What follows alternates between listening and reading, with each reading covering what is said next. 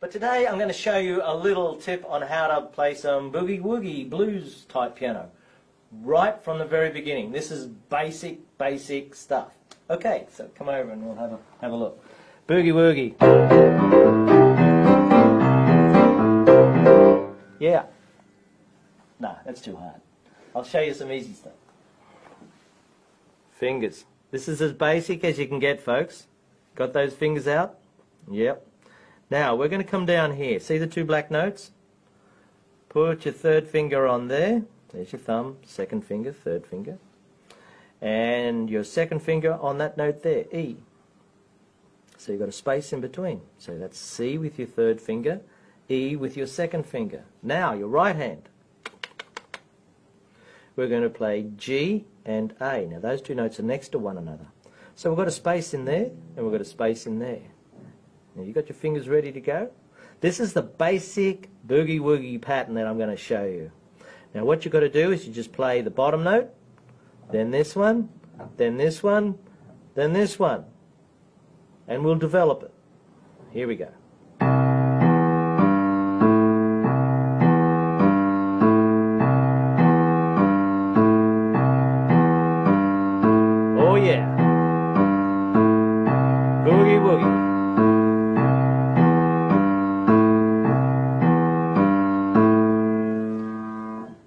Okay, so that's really basic using those fingers. But when I was playing earlier, you probably saw me doing some fancy stuff in the right hand. Now, if I'm playing with those two hands like that, you'll never be able to do the fancy stuff in the right hand. So, how do we get around that? So instead of doing this with your two hands, now that you've got the pattern, we're going to get rid of the right hand altogether. I'm going to put my thumb over here just so I can remember where these notes are. Now, this is left hand only. We're going to put the little finger of the left hand on the bottom note C. There we go. We're going to put our third finger, one, two, three, on this note here, E. We're going to put our second finger on the G. And we're going to put our thumb on the A. There they are, there's the four notes. Now, this is a bit harder because if you're a beginner, these fingers are going to be, they're slow to work. But let's give it a try. Bottom note, next one, next one, next one. Okay, let's keep doing that. You just keep playing that until it starts to feel easy.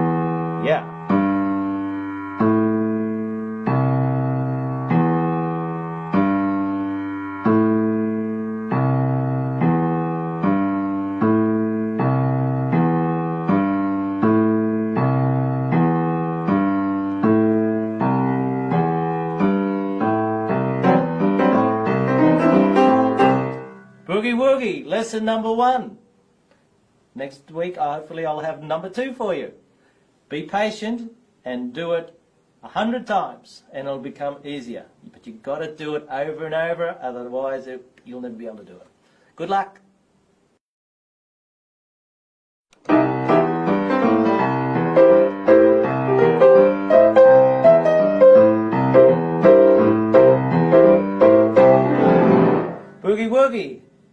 Okay, last lesson I showed you how to do the very basic pattern in the left hand over and over again.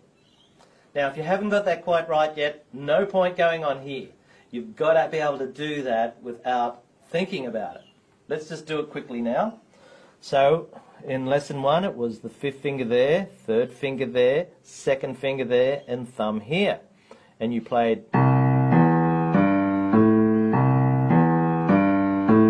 Okay, now, with the boogie woogie pattern though, we don't just do that over and over and over again. We're going to do a special pattern called the 12 bar blues. And you do four of those, then you move up to here. That note is F. C, D, E, F. And you do two of those. Then you go back down again and you do two of those. Then you go up to G and you do one of those, one on F, and back home for 2. So let's go over that again. You've got four of those on C, up to F for 2, back here for 2, up to G for 1, F for 1, and C for 2. That all adds up to 12 bars. This is called the 12 bar blues. Here it is, four of these. And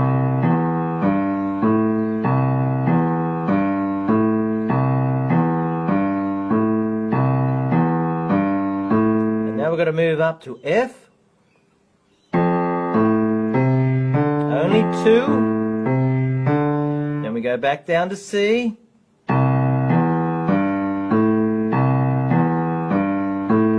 Then we move up to G for one. F for one. And back down to C for two.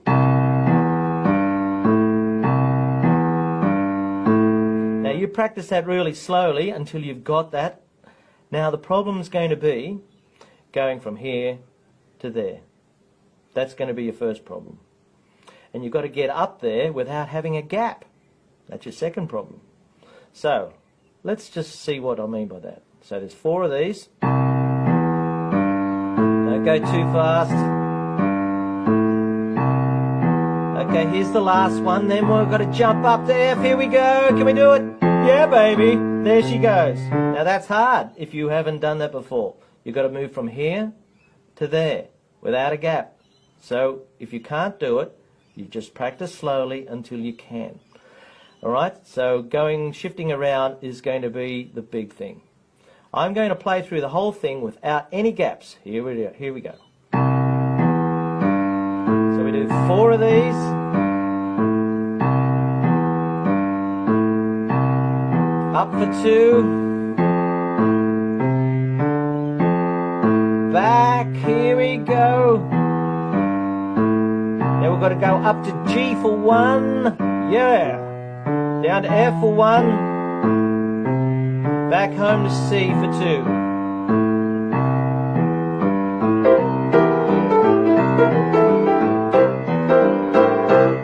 Persistence, patience, and practice. If you haven't got those three P's, it ain't gonna happen, baby.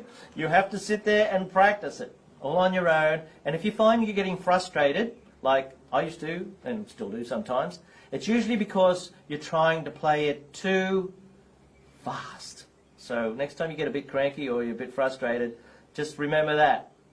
We all forget it. You're trying to do it too fast. Just so slow down. Next week we might add something in the right hand.